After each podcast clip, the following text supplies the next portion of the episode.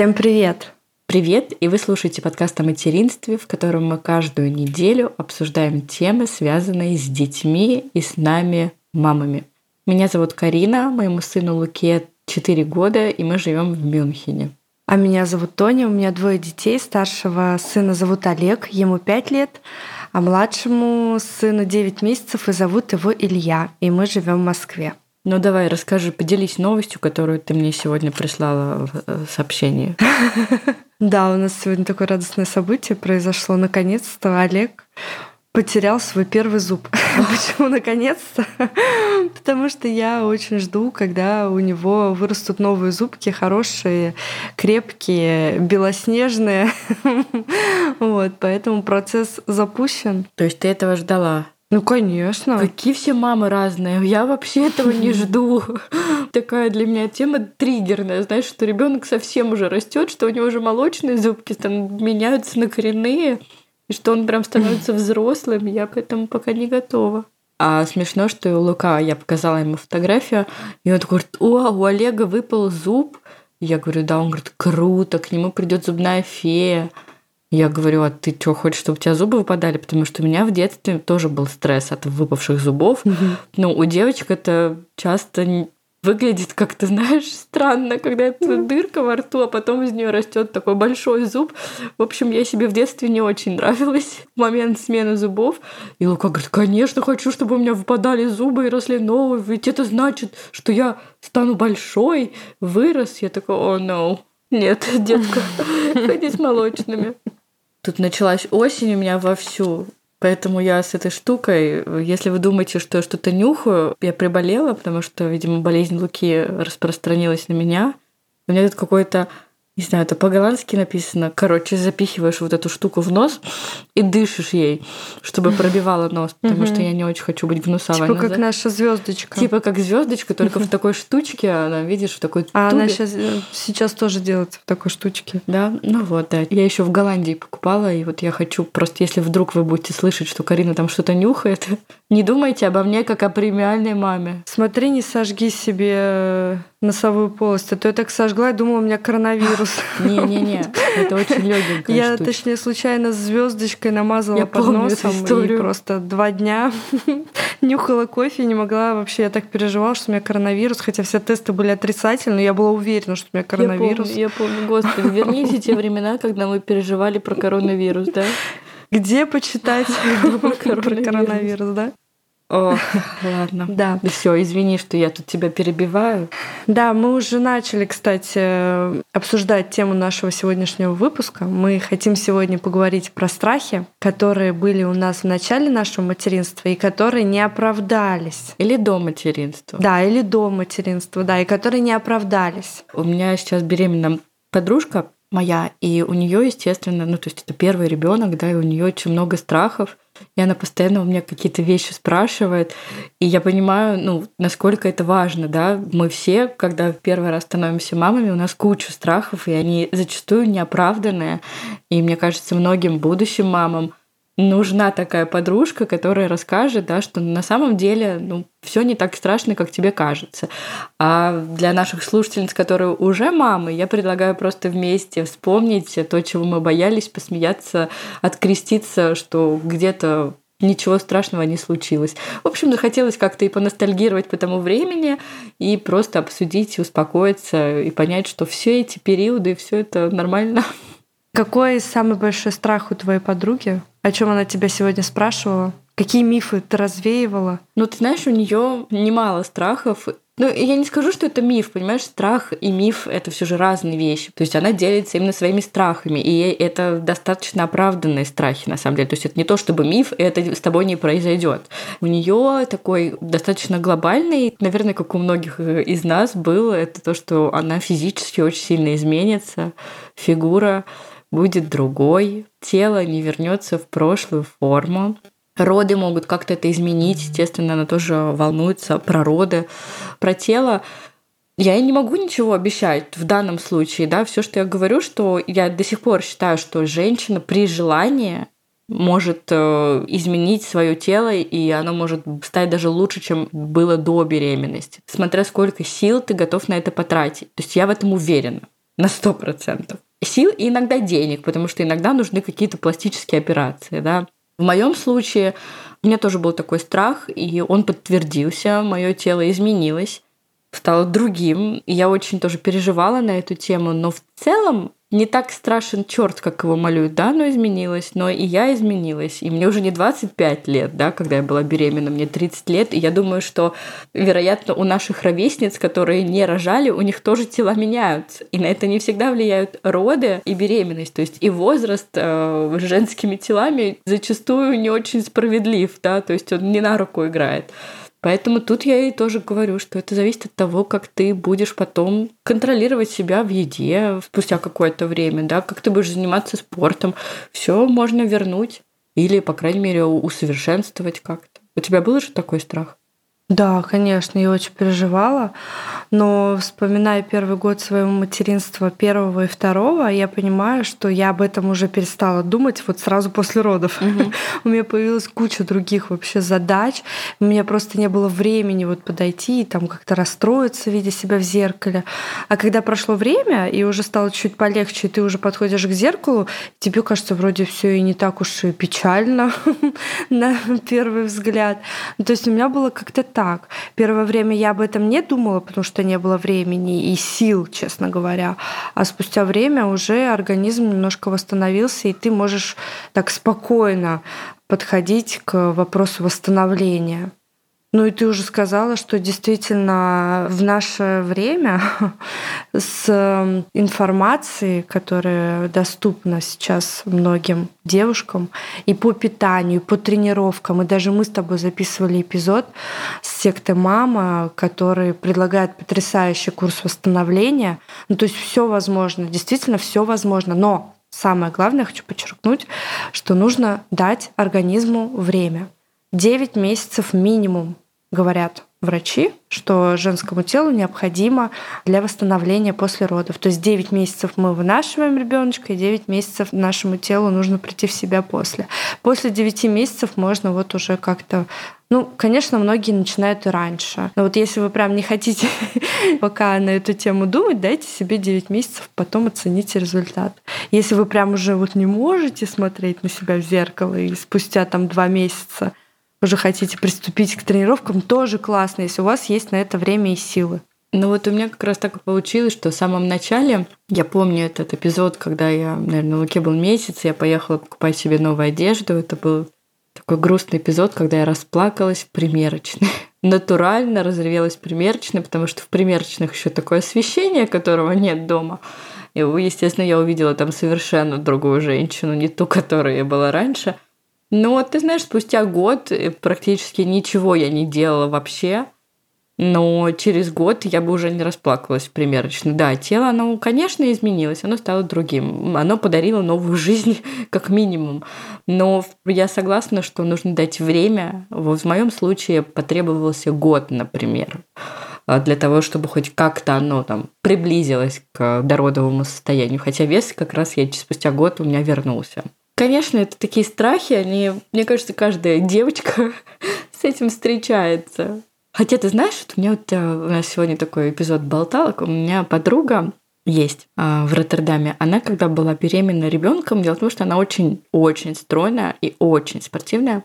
И вот когда она была беременна своей первой дочерью, она делала такие жесткие тренировки, буткемп. То есть она беременная с животом, она все время занималась, тренировалась, то есть вот у нее был очень сильный страх, что тело изменится. Она тренировалась очень жестко всю беременность. Она поправилась за всю беременность на 6 килограмм. Ребенок родился нормального там размера, все. И уже вышла она из роддома с абсолютно добеременным телом. Вот вообще ничего не изменилось. То есть она показывала фотографии через неделю после родов, и она была такая же, как до родов. Я не уверена, что это правильно. То, как она занималась, то, как она рассказывала, сколько она там планку беременная держала, сколько она там пресс качала, отжимания, вот это все.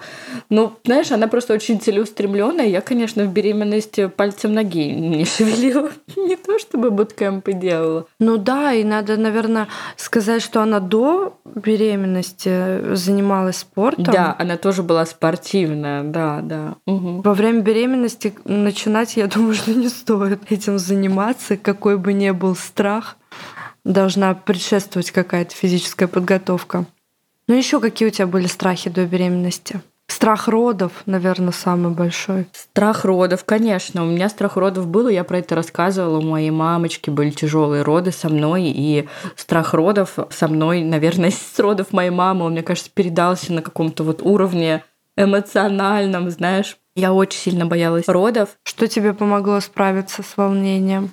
Ну, во-первых, принятие да, того процесса, что это неизбежно. То есть я первые два триместра отгоняла от себя мысли про роды и всегда глупо как-то надеялась, что, ну, если что, сделает мне кесарево сечение. Как бы сейчас я бы кесарево сечение боялась бы больше, чем естественных родов. А тогда я думала, что это выход.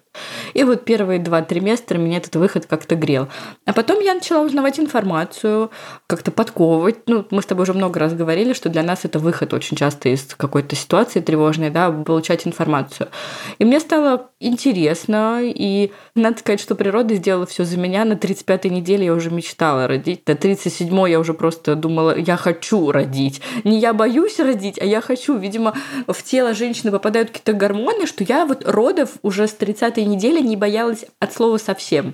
То есть я прям хотела, чтобы это произошло. Я очень рада, что в моем случае мой страх не подтвердился. И родов я теперь не боюсь и очень стараюсь всем своим подругам передать вот это спокойствие, да, рассказываю всем про свои роды, что бывают и такие роды, не все роды тяжелые, бывают роды, когда тебе быстро, легко и приятно даже. Вот, поэтому я очень рада, что этот страх не подтвердился, но у меня он, конечно, был один из сильнейших.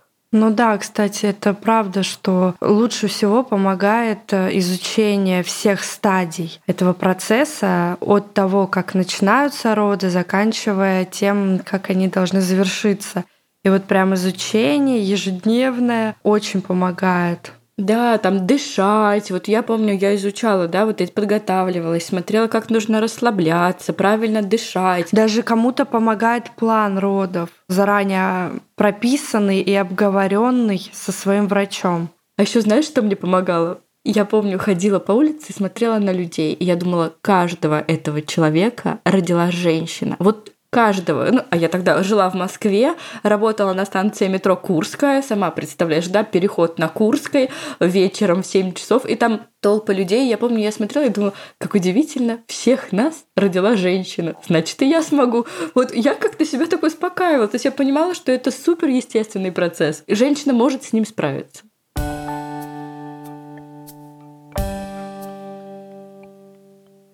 Страх ответственности у тебя не было такого? Да, конечно, был страх ответственности за чью-то жизнь. Чувство это еще неизведанное, конечно, да, был, был страх ответственности. Вот я как раз сегодня с своей подругой разговариваю, она говорит, а еще я боюсь, что он будет со мной все время, и что я все время буду ему нужна. И я не смогу никуда уйти. И я не смогу уже думать о себе, так как я сейчас думаю только о себе. И вот как раз в тот момент я ей рассказывала, что ты будешь думать о себе, и маме нужно думать о себе. Я рассказывала ей про то, что нужно даже в материнстве зачастую выбирать себя, поспать лишний раз днем, а не убираться, не знаю, ради мужа или готовить ему прекрасный ужин. Вот сегодня тоже мы с ней обсуждали этот страх, что вот ты вдруг живешь 30 лет, принадлежишь сама себе, покупаешь себе сумочки какие-то, да, ходишь на маникюры, работаешь, и вообще ты никому ничего не должна. Тут появляется человек, которому ты прям реально должна много чего, ухаживать за ним, целовать, гладить, принимать все его эмоции. Хорошо, что твоя подруга это на этом этапе уже осознает, потому что для некоторых это становится большим шоком, что вот прям настолько ты будешь нужна кому-то. У меня в беременность было, знаешь, такое, что именно страх за жизнь другого человека, что ответственность за жизнь другого человека теперь на мне.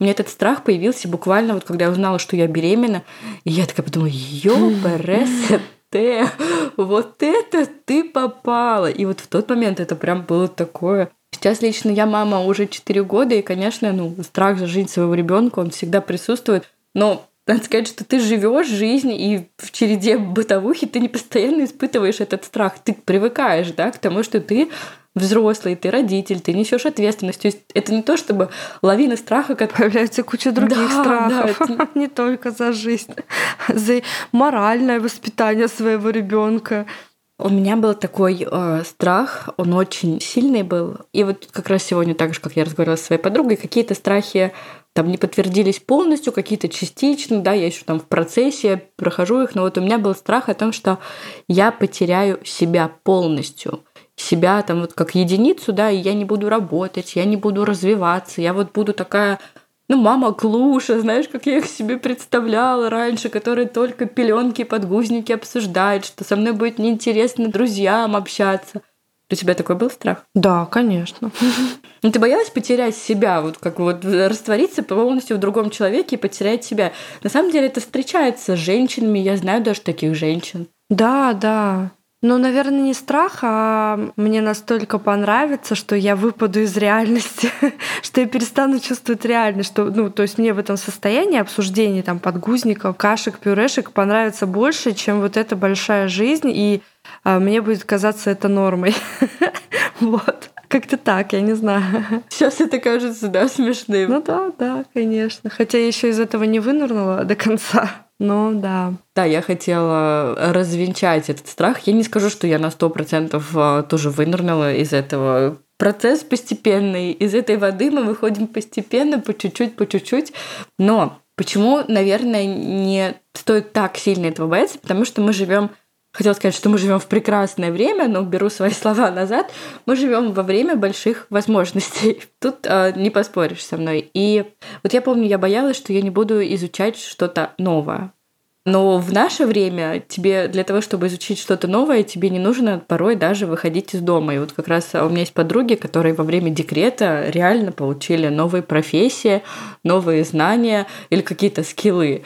И вот как раз по поводу новых навыков э, мы хотели э, вам сегодня рассказать про один из вариантов, как не потерять себя, а приобрести не знаю, новую профессию или хобби – мы хотим порекомендовать вам фотошколу AmLab.me. Мне кажется, это классная возможность переключиться с материнских бытовых обязанностей или вот с тревог, которые сейчас всех нас одолевают, на что-то творческое и научиться классно фотографировать, например, свою семью или своего ребенка, или даже, возможно, в будущем стать профессиональным фотографом, семейным или портретным. На сайте amlab.me можно посмотреть занятия. Там разные курсы по фотографии. Они есть онлайн или в записи. Нужно выполнять фотоупражнения, и после того, как вы выполните фотоупражнения, вы получите бережную обратную связь на свои работы от опытных преподавателей.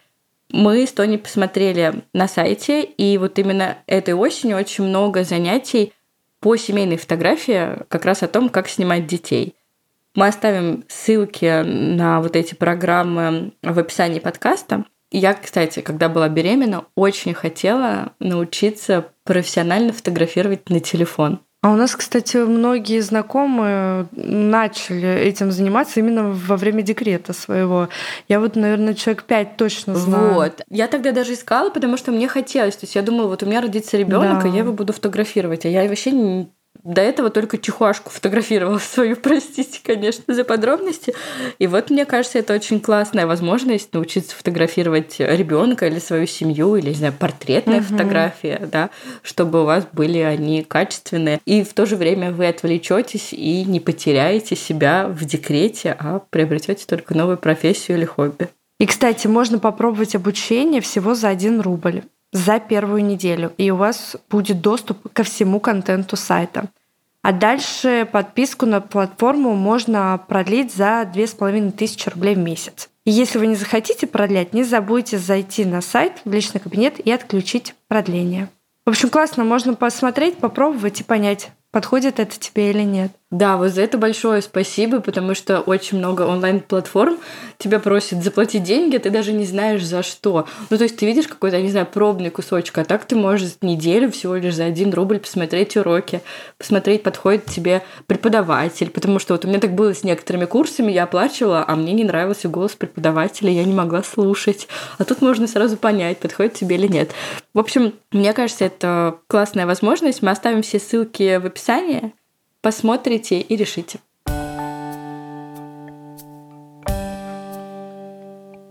Про страхи остаться в стороне от этого прогрессивного мира мы уже рассказали. И еще, вот, наверное, последний страх, он был и у меня, и сейчас он есть у моей подруги.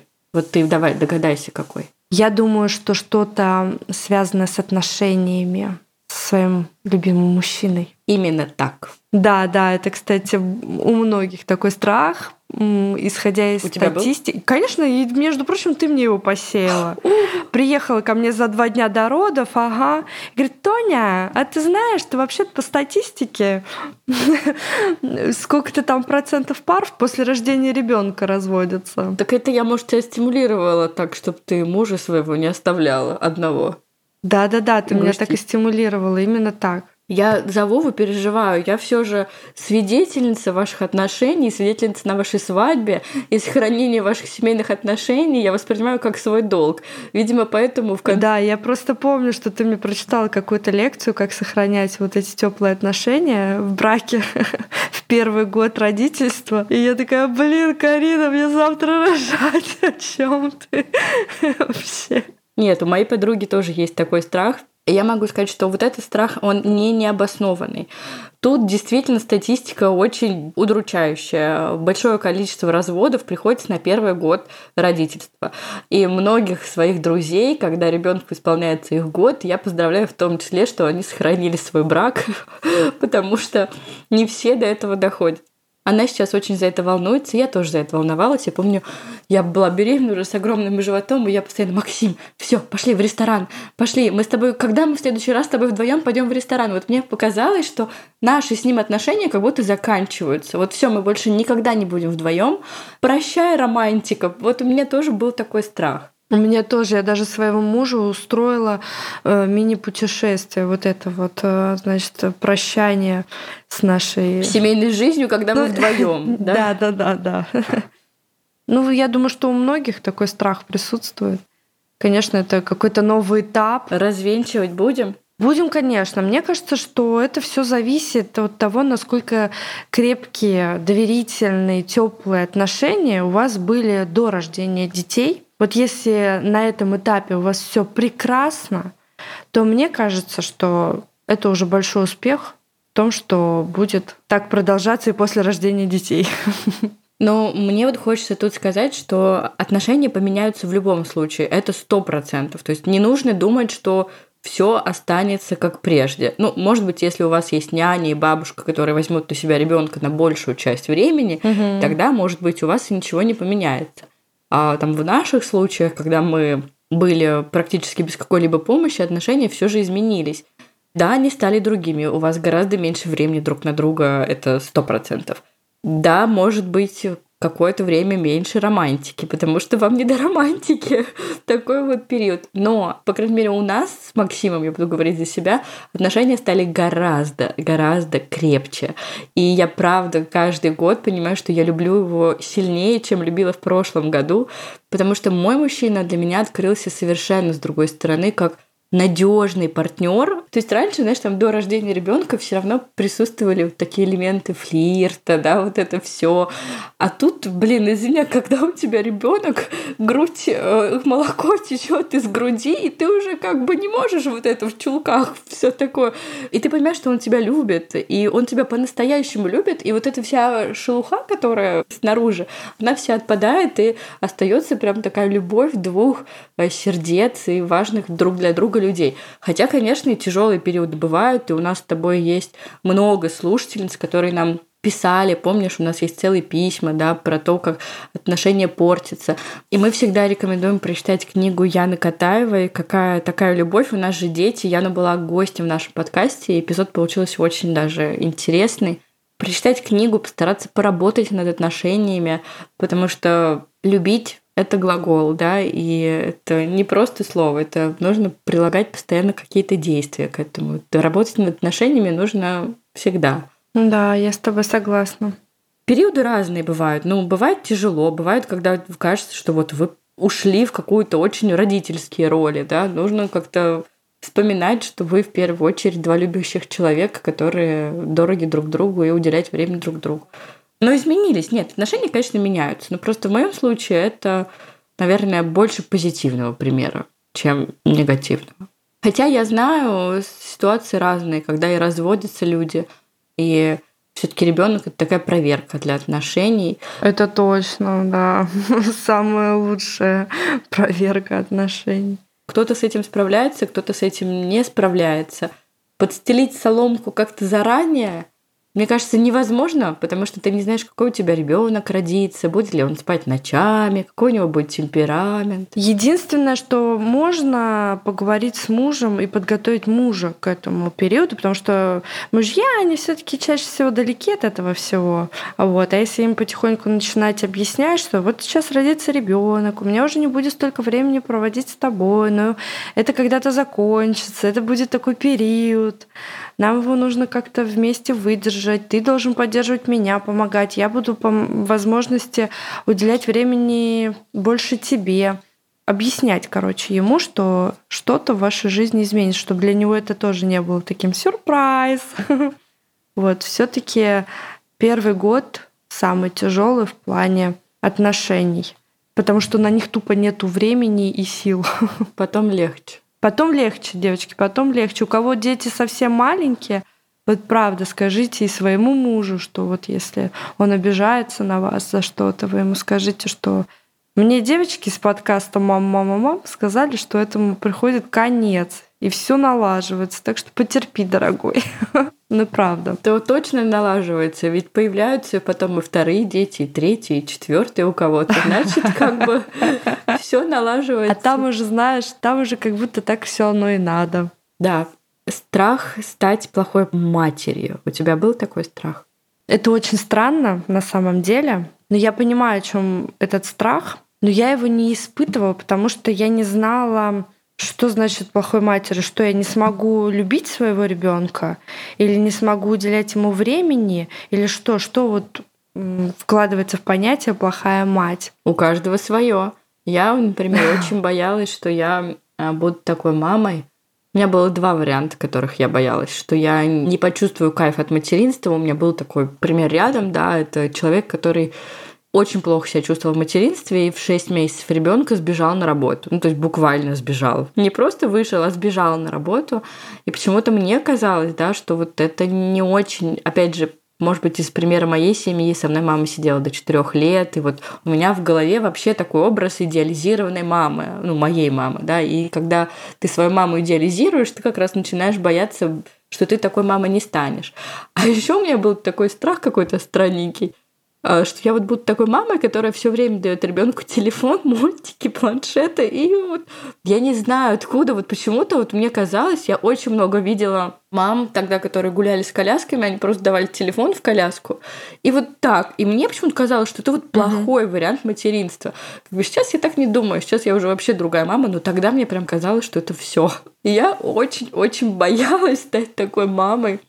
Вот, у меня был этот страх. Это, кстати, очень интересный момент, потому что я до рождения Олега я очень хотела ребенка, и я выделила себе время. То есть я прям его ждала и понимала, что буду все время уделять ему. И, в принципе, так и получилось. Но вот страх быть плохой мамой у меня появился со вторым ребенком. Я впервые почувствовала вот этот страх быть плохой мамой. Ты да, вот именно с рождением Ильи.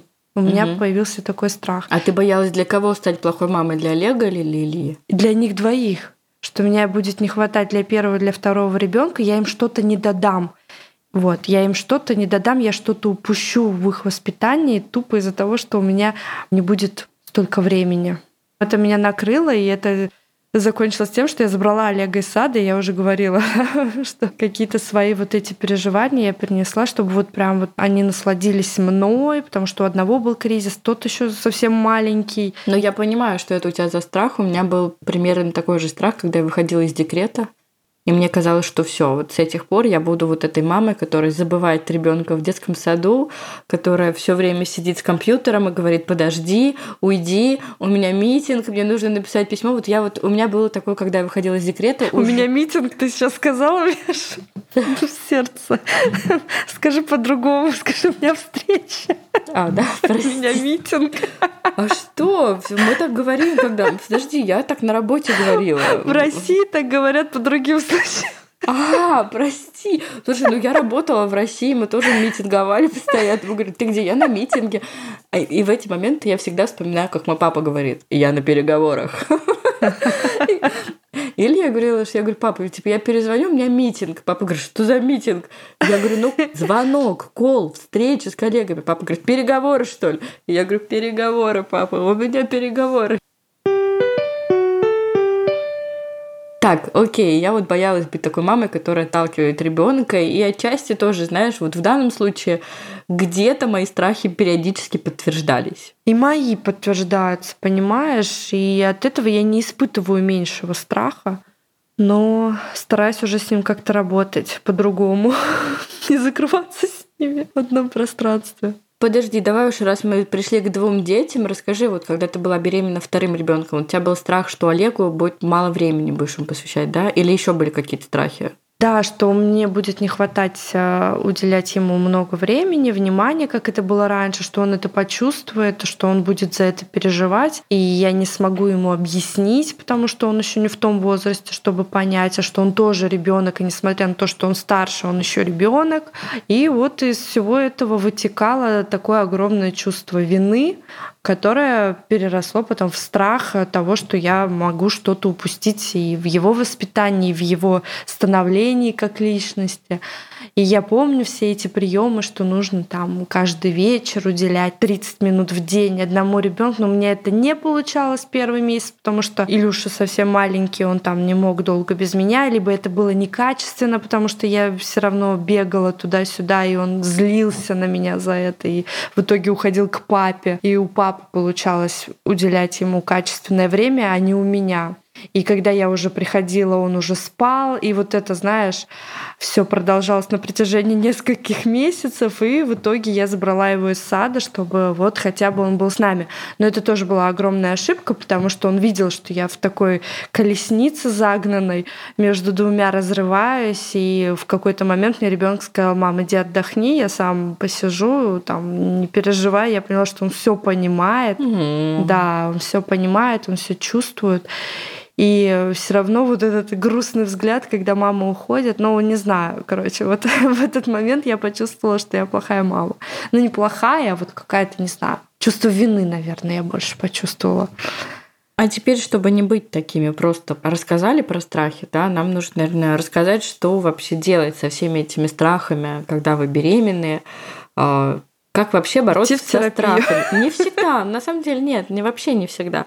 Для начала любой страх нужно осознать. Без этого никак. Любая работа со страхами идет от того, что ты говоришь, да, я боюсь растолстеть, после родов. То есть не нужно обманывать себя, не нужно сразу там себе придумывать кучу планов, что ой, нет, вот так с Оксаной Самойловой это не случилось, и со мной не случится. Нет, просто как бы осознайте и примите это. Это второй пункт, да, что каждый страх нужно принять.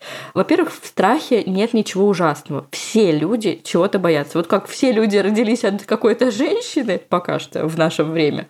Нужно там пометку для будущих наших, кто там откопает этот подкаст когда-то через тысячу лет, что вот в 2022 году дети, э, детей рожают женщины. Других методов пока нет и проработать страхи. Это очень важный момент. Все страхи нужно прорабатывать, а не бороться с ними, то есть не заталкивать их куда-то.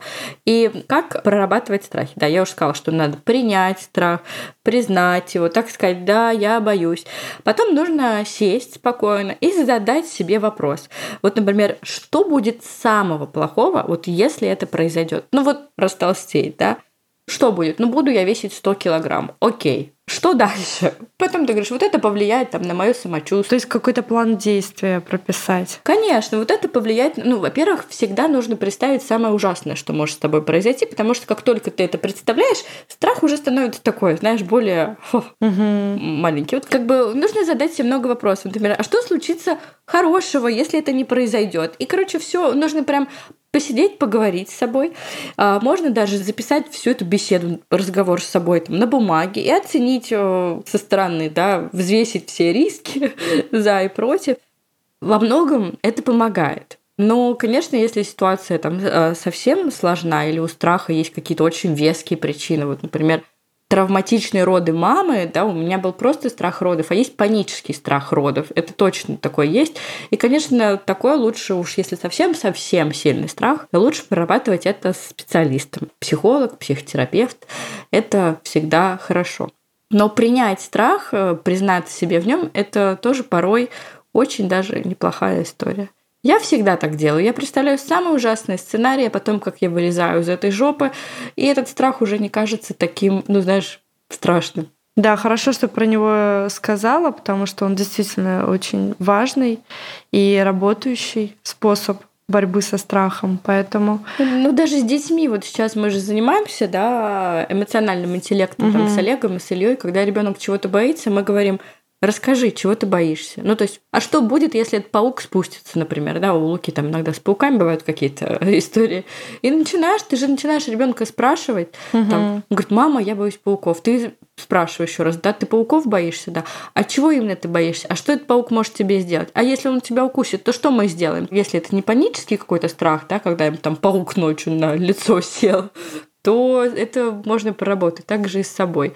Да, вот ты сейчас сказала про детский страх. Еще расскажу один очень классный способ. Мне про него недавно рассказал психолог, коллега.